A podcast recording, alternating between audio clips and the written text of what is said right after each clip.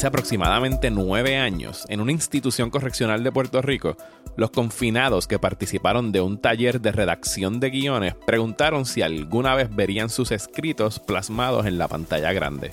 Me meto a estudiar y hay un taller de literatura y escritura. Me llama la atención. Yo no sé leer escribir, pues voy para allá. Casi 40 años antes, cruzando el Atlántico en dirección hacia el norte, en el barrio conocido como el South Bronx en Nueva York, los edificios que durante décadas albergaron a miles de familias puertorriqueñas ardían en llamas casi a diario. We grew up in rubble.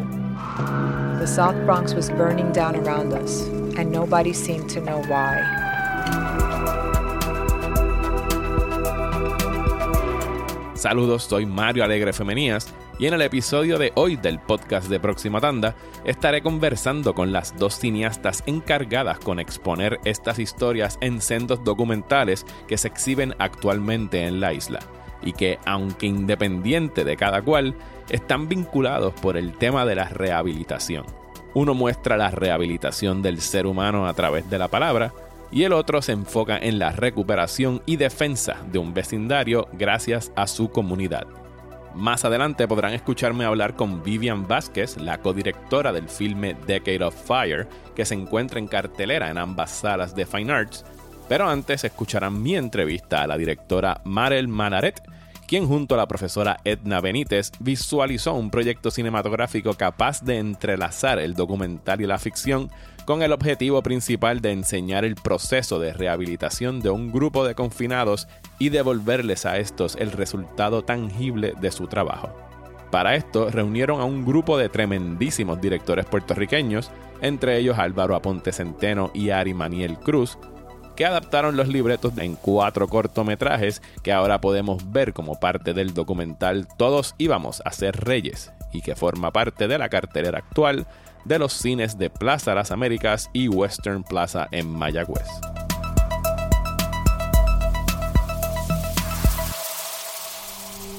En la cárcel muchos de los muchachos me decían que yo perdía el tiempo escribiendo.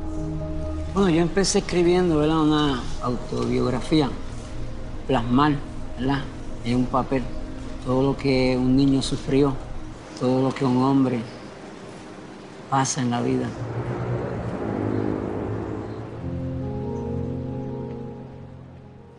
Esto surge a raíz de un, y me corrige si me equivoco, a raíz de un taller de, escritura de guiones que se da alrededor del 2012-2014. Bueno, surge, ahí surge la propuesta real, pero surge antes cuando yo voy a documentar el trabajo que está haciendo la profesora Edna Benítez de escritura creativa, pro bono, porque esto se lo inventó ella, eh, siguiendo las enseñanzas de su mentor Fernando Picó, en dar un taller de escritura y literatura en la cárcel de Guayama. Y yo me la encontré en el Festival de la Palabra con unos confinados esposados y como que, ¿qué tú haces aquí? Y ella me dice, no, que estamos, que ellos acaban de publicar en una antología, la antología desde adentro. Y yo dije, ¿y alguien ha documentado esto? Vamos a hacer un documento, vamos a hacer un... Acababa de salir la convocatoria de Micros. Ajá, me acuerdo la de Corporación Micros, de Cine y yo hice Aníbal, Ajá. basada en uno de los escritores de ese, y entonces ella me invita a dar un taller de guion. Y entonces del, taller de guion se, entonces se une a lo que sería el interés de hacer el documental. ¿Y en, qué ¿Y en qué momento es que surge la idea de, espérate, vamos a llevarlo un paso más allá, vamos a buscar la manera de producir estos cortometrajes que ellos están escribiendo? Pues no sé, esas locuras, las vueltas que da la vida fue lo que se me ocurrió. Porque, fue porque de por sí la, premisa en sí es interesantísima de nada más cubrir el proceso de, la escritura de ellos y de cómo ellos se sientan a, pues a vertir sus sentimientos y sus vivencias en estos trabajos escritos. Pero cuando lo llevas un paso más allá y dices, bueno, vamos a buscar cineastas que los puedan hacer. hacer. Fue una cosa, o sea, yo he estado haciendo, antes de esto, tuve años haciendo Prohibido Olvidar. O sea, que me siento cómoda produciendo y dirigiendo documental. Pero aunque uno tiene una idea de cómo hacerlo, dirigir ficción, dije, no, me voy a volver loca. Si yo hago el documental, más me pongo... Y entonces me surgió la idea esa bien bonita de por qué no hacemos esto un trabajo colaborativo, eh, colectivo, e invitamos a diferentes directores a dirigir su cortometraje. Y Fue así, fue así. es tremenda idea y no- me, me- me gustó mucho el approach porque sí he visto. Se ha, se ha dado antes documentales donde después se conversa y trabajos que se han dado con, con confinados y confinadas, pero, pero el hecho de que hayan podido tomar esa esa idea que surge de ellos y la hayan podido llevar a la pantalla, me imagino que para ellos, ¿cu- ¿cuándo es que ellos finalmente pueden ver ellos en prisión lo- el fruto de su trabajo filmado? Cuando hic- hicimos un estreno, más que nada para los founders y el grupo, que llevaba mucho tiempo empezándolo en mayo, y dos de ellos que están en libertad bajo palabra pudieron ir. ¿ok? Eh, y antes de ayer, el 18 de febrero, hicimos una presentación oficial en la cárcel, en la institución 1072 de Bayamón, que fue donde filmamos, y llevaron a los dos que todavía No habían visto sus que no habían visto sus cortos, que no habían que no han salido. ¿Y, qué, ¿Y cómo fue su reacción? ¿Qué dijeron? ¿Qué, Ellos pues estaban, los entrevistaron, de hecho, antes y después muchos medios y, y hay mucha emoción. De hecho, recibimos muchos mensajes de la familia de uno de ellos que está todo en Massachusetts. Ok. O sea que todo llegó a ellos allá y todos escribieron. ¿Cuántas personas participaron del, del taller en general? Bueno, de- del taller participaron más. Lo que pasa es que los transfieren. O sea, en el documental hay siete testimonios. Ok. Siete. Eh, solamente logramos hacer seis de los cortometrajes y uno no aparece como cortometraje, que es el- la chiringa que la usamos como un hilo conductor eh, a través del documental. Así que de esa clase terminamos, como ellos los transfieren de cárceles para arriba y para abajo todo el tiempo, los que al final terminaron juntos fueron ellos siete. ¿Y ellos tuvieron alguna oportunidad durante esos talleres o durante, durante el proceso de hacerlos, de ver eh, películas, de, de alguna manera informarse de cómo crear el guion o era solamente pura escritura? No, eso tiene que ser, no puedes llevar, bueno, sí han visto películas y se le hablaba de cosas, pero como no tienes, no puedes llevar nada. Allá adentro. Que hay una computadora antigua que estaba en la biblioteca, que vimos cositas, pero aparte de eso, nada. Pregunto lo de haber tenido algún tipo de, de acercamiento al cine porque me llamó mucho la atención viendo el cortometraje de la bici Ajá. y la relación que tiene pues con el cine del ladrón de bicicletas porque en la película en el cortometraje hay un ladrón de bicicletas y dije como que esto me parece que de verdad o es porque es una, una idea o sea, bien personal para él pero me llamó tantísimo la atención de que había un ladrón de bicicletas y la película tan famosa italiana del ladrón de Pero bicicletas pues, es un recuerdo de la niñez de Aníbal. De Aníbal Santana Merced, o sea, no ocurrió así. Yo les dije, mira, ellos van, los directores van a conceptualizar Lo lo, que que ustedes escribieron. O sea, que el lugar no es el mismo, no pasa exactamente así, pero, pero es la misma historia. O sea, es un recuerdo de su niñez. Actualmente estoy haciendo una sentencia de 144 años. Estoy preso de los 17 años y tengo dos penas de 99 años. Muchas veces la rabia y, el rencor pues me atacan. Mira lo que me ha costado perder mi juventud aquí en este lugar. ¿Y cómo ha evolucionado aquí la, la escena documental? Eh, que tienes tanta experiencia en los últimos años, ¿es más difícil o más fácil ahora hacer un documental en este país? Depende. Depende de que del tema, de la- del financiamiento que se consiga, porque aquí yo siempre la, tra- siempre la trama me dicen, mano, el financiamiento es lo más difícil el financiamiento siempre es lo más difícil, porque sí, todo el mundo, bueno, yo soy miembro de la Asociación de Documentalistas, que ha surgido como una asociación muy fuerte y hay una estrecha colaboración de todos los miembros para apoyarse y ayudarse. Tú ves en el chat de repente, necesito un micrófono tal, tal, tal, ¿quién lo tiene? ¿Quién me lo presta? Eh, voy a grabar en tal sitio, necesito que alguien me ayude. Y todo el mundo está, pero es todo el mundo eh, eh, de la Manga Productions, porque no puedes hacer más nada con la cámara que tienes. Con, y es trabajo, es trabajo y son horas y la tecnología es importante en lo que estamos haciendo y es crucial y depende a dónde tú quieras llevar ese documental también. O sea, si vas a producir algo pequeñito solo para YouTube o lo quieres llevar más allá. O sea, que todos esos factores influyen.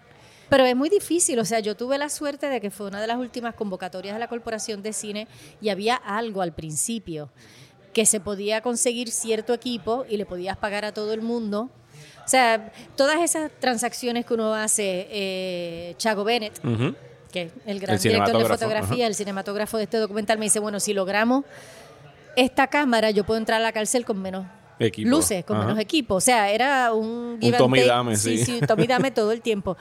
Pero para nosotros siempre fue bien importante que aunque fuera simbólico, se le pagara a todo el mundo Sí, por eso- su trabajo. Claro, claro, claro. Eso fue, y hubo momentos que tuvimos que parar en lo que esperábamos que entraran fondos. Por eso aquí las cosas se tardan tanto. Se tardan tanto. Pero Spielberg una vez dijo que una película se tardaba 6 o 7 años, así que no me siento, no me siento Bueno, sí, tan me imagino que desde que surge la idea hasta que lo ves estrenado. Eh, estrenado, eh, eh, sí, es larguito. eh. Y ahora están teniendo la oportunidad de exhibirlo en Plaza Las Américas y en Mayagüez. Están siguiendo un modelo de exhibición que ha probado ser bien exitoso aquí en, en Puerto Rico porque puedes distribuirlo en dos áreas pues extremas de, de la isla y eventualmente después llevarlo a lo mejor a una sala donde haya un, un- un nicho. Las personas que han tenido, el público que ha tenido la oportunidad de verla, ¿qué les ha parecido la experiencia del documental? Bueno, hasta ahora lo que hemos recibido nosotros siempre han sido buenas críticas, gente muy conmovida, gente como sorprendida del, del cambio de los personajes, de los protagonistas. Nosotros tomamos una decisión al principio. En el documental no hay profesores, ni sociólogos, ni expertos en nada. Son ellos solamente. Son, es la voz de ellos y el trabajo que ellos hicieron. Punto. Y tú notas en la manera en que ellos expresan el cambio por el cual ellos han pasado. Y es un cambio que se dio a través de, de ese taller de de, ese taller que empezó a dar Edna Benítez en allá en el 2010, creo que empezó ella, 2010, 2011, con el taller de literatura y escritura, Ok. que duró mucho más que el taller que- de guion que yo di. Aquí la, la escena documental, por lo menos yo como, como espectador, he visto que ha crecido mucho en los últimos años y no solo crecido, sino que el interés del público está ahí. Hemos tenido documentales como el de Filiberto, como el de la insurrección, que han estado meses en, en cartelera. Y eso es algo que no se daba, qué sé yo, 10 años atrás, atrás. cuando tú no pon- tú ponías un documental en Fine Arts, tú tenías dos semanas si tenías suerte. Es que lo Para estaban- verlo, porque para si no se verlo, iba. Bueno, vamos a ver si nosotros tenemos esa suerte Estoy- también. eh, estoy- Pero es verdad. Estoy es seguro verdad. que sí. No sé si se lo adjudica a algo en específico en el ambiente, en el país, en cómo ha ido cambiando el, el paladar cinematográfico aquí del espectador eh, puertorriqueño. A, a- a qué se le podría adjudicar ese interés en entonces ya no estar viendo solamente ficción y películas que vengan de Argentina en Fine Arts, sino a ver trabajos documentales de aquí, de, de temas de Puerto Rico? Bueno, el documental también ha evolucionado. Todo el mundo tenía en la cabeza, ¿te acuerdas cuando éramos chiquitos? El documental de ciencia o el de, Sí, o el el de la bien- National Geographic didáctico. educativo, el didactic. Ujú. Pero uno que sabe de cine, el cine es cine y es ficción o es documental. Y sabemos que no es aquí nada más, en todas partes ha evolucionado. El cine es una el documental es una película. Lo que pasa es que estás contando tienes a los personajes reales, estás contando otra cosa, pero la tienes que contar como una película. Sí, tienes que Y encontrar no- la narrativa. Claro, y ya no estás viendo Talking Heads solamente, o sea, es otra cosa, es cine. Y yo creo que aquí también lo que pasa es que estamos buscando un espejo. Yo creo que los documentales que están saliendo son un espejo de lo que todo el mundo está viviendo, de cierta manera. y Yo creo que eso atrae a la gente, eh, a los documentales. La historia que no conocemos, la sociedad que llevó a estas personas a la, a la cárcel, de la cual todos somos responsables. Ese tipo de cosas yo creo que atrae a la gente. Y han tenido el acercamiento o el interés de, digo, de, de repetir el taller de guiones con, con los confinados. Yo lo haría, pero acuérdate que uno sé que fue una cosa pro bono y totalmente voluntaria. Claro. Lo que queremos hacer, que es lo que se logró después, creo que empezaron en el 2014, Ujú. que era lo que quería hacer Edna, es la educación universitaria en las cárceles. Y la lucha que se está dando ahora es que es un privilegio para los que se portan bien. Sin embargo, debería ser un derecho. Para todos. Un pues. derecho para todos. Así que hemos logrado que la mano dura contra el crimen no funciona. Que meterlos en las cárceles tampoco funciona porque un día van a salir y va a salir la misma persona que entró. Pero las cárceles deberían ser una escuela. No un sitio donde tú los encierras, tiras la llave y están ahí haciendo nada todo el día. Y los directores, los que se encargaron de hacer lo- los cortometrajes, a, eh, Ari Maniel Cruz, Manuel Álvaro. Cruz, Álvaro Aponte, David Moscoso y Alba Gómez. ¿Qué, qué, qué dicen ellos de, de la experiencia? Porque no los tengo aquí a los cuatro para poder conversar con Yo ellos. creo que para todos fue una experiencia, digo, lo que yo he escuchado, ¿no? De, de Álvaro, de Arimaniel, que son los que están. David ha sido una persona que ha estado con el proyecto desde el principio, porque yo trabajé, él es el editor. Así que, bueno, para ellos yo creo que fue una experiencia. Lo único, lo que pasa es que ellos no estuvieron tanto en la cárcel. Ajá. Ellos estuvieron Sí, se les, se afuera. les ve en el documental en cierto haciendo momento. el casting con haciendo el casting y conceptualizando como como yo le dije a los a los personas privadas de libertad Ajá. el director hace lo que quiere con el guion Ajá. Sí, ahí no puedes meter la cuchara. Sí, puede hasta añadir personajes, quitar, hacer, o sea, y hacer lo que quieren Sí. con la idea que Tu tienen trabajo ahí en el llegó papel. hasta escribir el papel. Exacto, y ahí ellos se lo llevan más allá, donde ellos quieran, ¿no? Yo creo que fue una experiencia, o sea, todos se comprometieron enseguida. Tenían dos días de filmación nada más por, el, por el presupuesto. Eso fue duro. pero se logró. Se logró, yo creo que todos están bien satisfechos con... Eh, oí a Ari Maniel decir que, era, que, el, que el proyecto era un proyecto de libertad, realmente. o sea, el documental era un proyecto de libertad. Saber que, que mi hija estaba creciendo sin mí, saber que, que tal vez no iba a salir nunca. En ese momento fue que yo me di cuenta que yo tenía que cambiar mi vida.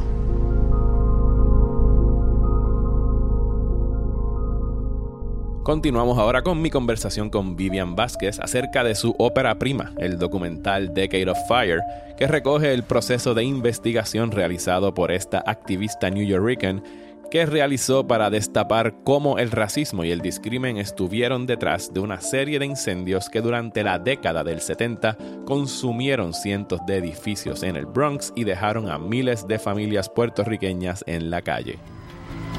Everything south of the Cross Bronx Expressway, they just let it burn, and nobody gave a damn. And all of a sudden, neighborhoods just went whoosh, gone. Nobody's aware of the fact that we got a city dump right here in, in, in the backyard. How could city government allow this to happen? Who was in charge? Why? ¿Cómo, ¿Cómo comienza esto? ¿En qué momento se da? Y dice, porque eh, usted nunca había hecho un documental anteriormente a, esto. ¿Cómo, ¿Cómo, surge? ¿Surge como un trabajo de investigación para hacer alguna otra cosa o, siempre fue eh, planificado como un documental? No, no, yo nunca he hecho un documental. Um, esto empezó porque yo era, y todavía sigo siendo como una um, administrativa de programas de niños de después de la escuela y en el, en el 2000, 2001, eh, mi, mi, yo, traba, yo trabajo, trabajaba, siempre he trabajado para organizaciones sin fines de lucro. Y en ese tiempo eh, la ciudad estaba ah, ah, desarrollando escuelas pequeñas. So, eh, iba eh, yo estaba ah, en el proceso de empezar una escuela superior. Mi compañera Julia, que es coproductora, ella y yo empezamos a crear esta escuela y queríamos presentar un currículo a los estudiantes de noveno grado um, sobre la historia del Bronx. Y durante ese tiempo mi compañera Julia me hacía las preguntas como que eso te pasó, porque ella no nació en el Bronx. Y yo le decía, sí, a veces teníamos que dormir con los zapatos puestos, o, you know, este fuego, me recuerdo este fuego, me recuerdo cuando esa persona se murió. Le contaba las historias de, de mi, mi niñez. Y ella estaba lo más, you know, like, oh my God, eh, sorprendida. Y como, ¿por qué había tanto fuego, Vivian? Porque, you know, aunque yo siempre vivía en el Bronx, en esa época ya era, you know, uh, tenía tres niños, estaba con mi carrera, no lo estaba, um, no estaba tan curiosa. Ella fue que estaba bien curiosa con mi historia. ¿Para qué año más o menos fue? Como 2001. Ok. So, um, you know, ella me, me, me, me, dijo, tenés que escribir. So, me puse a escribir a veces un poquito de mi historia y ella empujándome, escribe tu historia, esa es bien interesante. Y después un día, de repente, hace años después, me llamó y me dijo, mira, vamos a hacer un, una película. Y so, nos presentó, nos presentamos a un amigo que eh, tiene un film Uh, company, una compañía de cine, y él nos dijo, pues mira, tiene que hacer esto, lo otro, necesita un treatment, y ella y yo nos miramos como que no sabemos nada. So ella me presentó a Gretchen. Gretchen es mi co-directora ahora. Gretchen es cineasta. Y poquito a poquito Gretchen empezó, venía a mi casa, uh, para, you know, grabar cinta entre yo y los amigos míos de mi niñez y yo solamente, you know, cocinaba arroz con pollo y preguntaba, ok, vamos a hablar de nuestra niñez. En, en ese proceso eh, empezamos las investigaciones, pues, ¿por qué tantos fuegos? Ah, sabíamos que los ah, propietarios de los edificios estaban quemando los edificios para... Para, para el seguro. Para el seguro, sabíamos eso pero lo que no sabía fue que el gobierno lo facilitó. Tan pronto que entraron los puertorriqueños y los negros, los afroamericanos. Los fuegos en Nueva York empezaron como innocently. Por, la, sí, por cortocircuitos, por, por, sobrecarga del sistema. Sí, y, y había un tiempo cuando, especialmente en Manhattan, cuando había fuego y fuegos grandes, la ciudad de Nueva York protegía esa área eh, llegaron los ingenieros, los bomberos, los expertos para encontrar manera de contener los fuegos, pero no hicieron eso en el sur del Bronx. Dejaron que los fuegos siguieran, siguieran y siguieran y siguieran. Dejaron que siguieran y después hasta cierto, hasta cierto punto propiciaron el que siguieran continuando, porque lo que revela el documental es que le estaban pagando a, jóvenes del, del, vecindario, a personas del vecindario para que cometieran eh, arson, para que fueran a incendiar los, los, edificios. Sí, you know, no empezaron así, empezaron a pegar a, fuego incendiar a ellos mismos o pagar su compañía, pero encontraron que había manera más fácil en, um, en pedir los jóvenes porque le pagaban a los jóvenes parte de lo que usted descubre mientras en el proceso de, hacer el documental es cómo la percepción en los medios iba cambiando, de que al principio parecía ser algo que se reportaba como otro incendio en el Bronx y que empieza a cobrar un poquito más auge en los periódicos cuando tienen a, jóvenes a quien culpar. Y es una parte del documental que usted le, le choca y le conmueve mucho la manera como se, se estaba presentando eso en la prensa de, estado, de, de Nueva York. Sí, porque como yo nacida y criada ahí, yo e, era de esa edad y yo conocí mucha gente porque nosotros éramos, you know, en ese tiempo eh, nos sentíamos libres, you know, er, éramos siempre en la eh, jugábamos en la calle, yo conocí mucha gente y, y you know, um, yo no conocí nadie que incendiaron, you know, su, su edificio.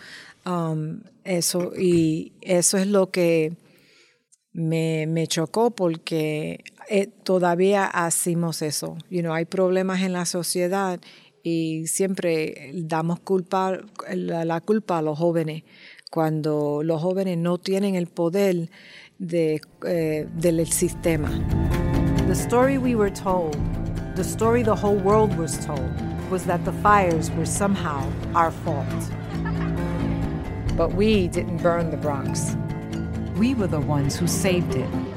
¿Y cómo se están llevando, cómo, cómo ha evolucionado el Bronx eh, desde entonces? Porque vemos en el documental que están todos estos esfuerzos comunitarios de reconstruir el Bronx y de que entonces la comunidad fue la que rehabilitó estos edificios y tomaron las riendas de esto y, se, nota que es una, como en toda comunidad, que es lo que hace que la crece, que la cuida, que la hace mantenerse viva e incluso son las que monitorean que no, que no haya propagación de drogas ni de crimen. ¿sabes? ¿Cómo entonces ahora... Eh, hay un choque entre esas dos vertientes del Bronx en lo que quieren convertirlo eh, la ciudad y en lo que las personas que llevan generaciones viviendo ahí? Sí, claro que sí, porque vamos a, empezar con el salario promedio de los residentes en el sur del Bronx.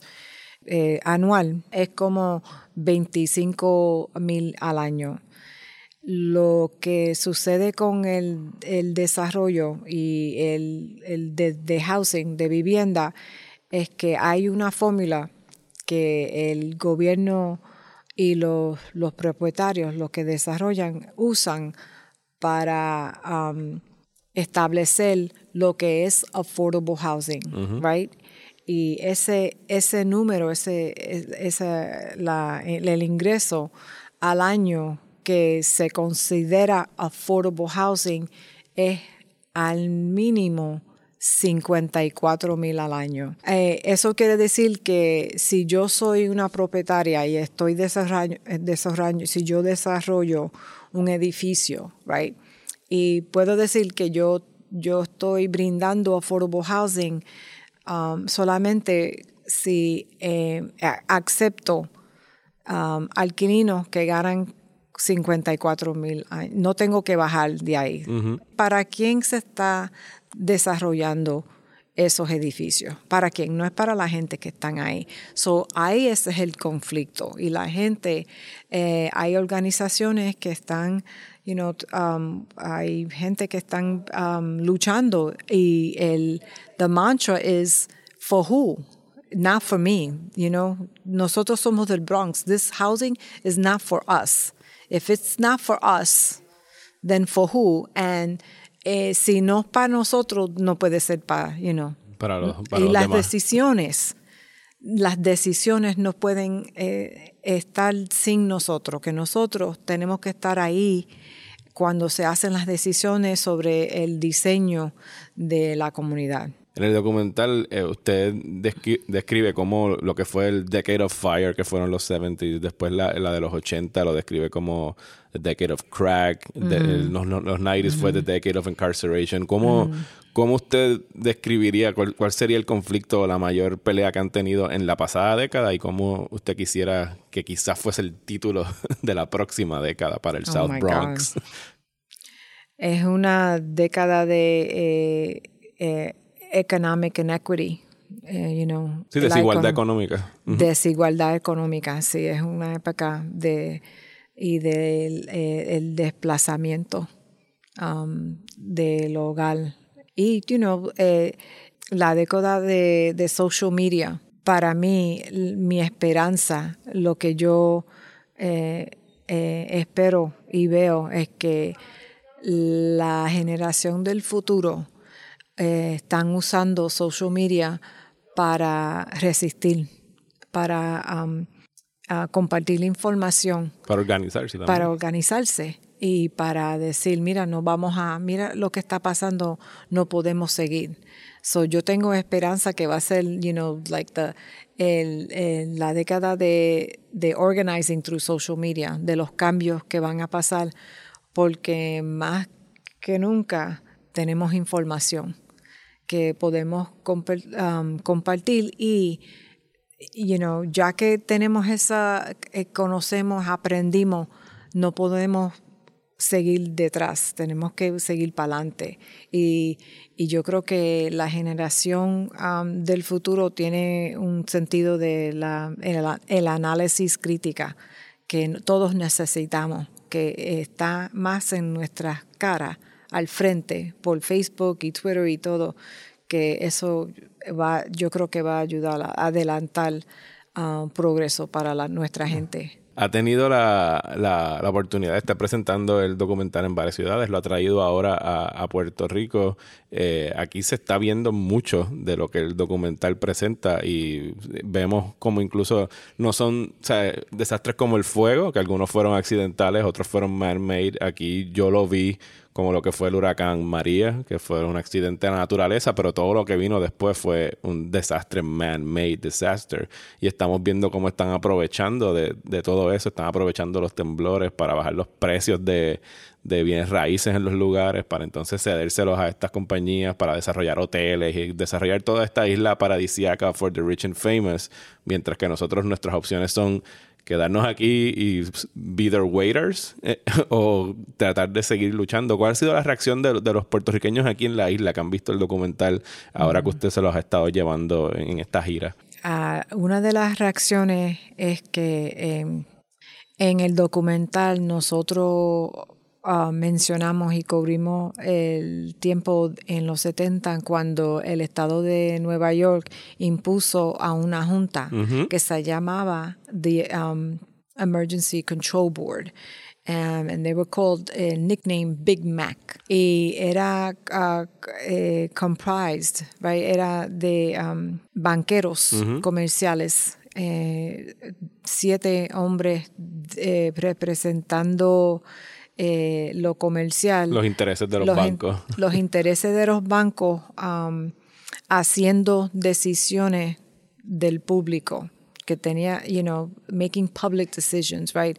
Ellos usaron la oportunidad de la crisis en Nueva York para cortar servicios en sitios donde no se debía cortar, right? Los parques, um, cortaron Los los, bomberos que sí, necesitaban. cortaron los esta- las estaciones de bomberos a la vez que habían fuego brutal, había mucho fuego y cortaron los bomberos y cortaron servicios médicos, cortaron edu- you know, servicios educativos.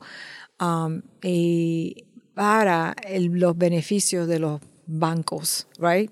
So, um, yo creo que um, eso se ve y, ha reaccionado el público en algunas de, las de los screenings de ese punto. Mira, están haciendo lo mismo. una junta también. Sí, las están haciendo lo mismo y no es para nosotros. Y hay, hay eh, conversaciones sobre eso, cómo se puede um, para... Um, y lo interesante es la, las conversaciones también sobre, um, ahora tuvimos el, el, la protesta o la manifestación muy grande que nos había una, una como a win, nos ganamos ese movimiento, right? Porque Rosselló no, ya no está. Pero el sistema sigue. Sí, el sistema es el mismo. Es otra que le cambiaron la, la, cara solamente.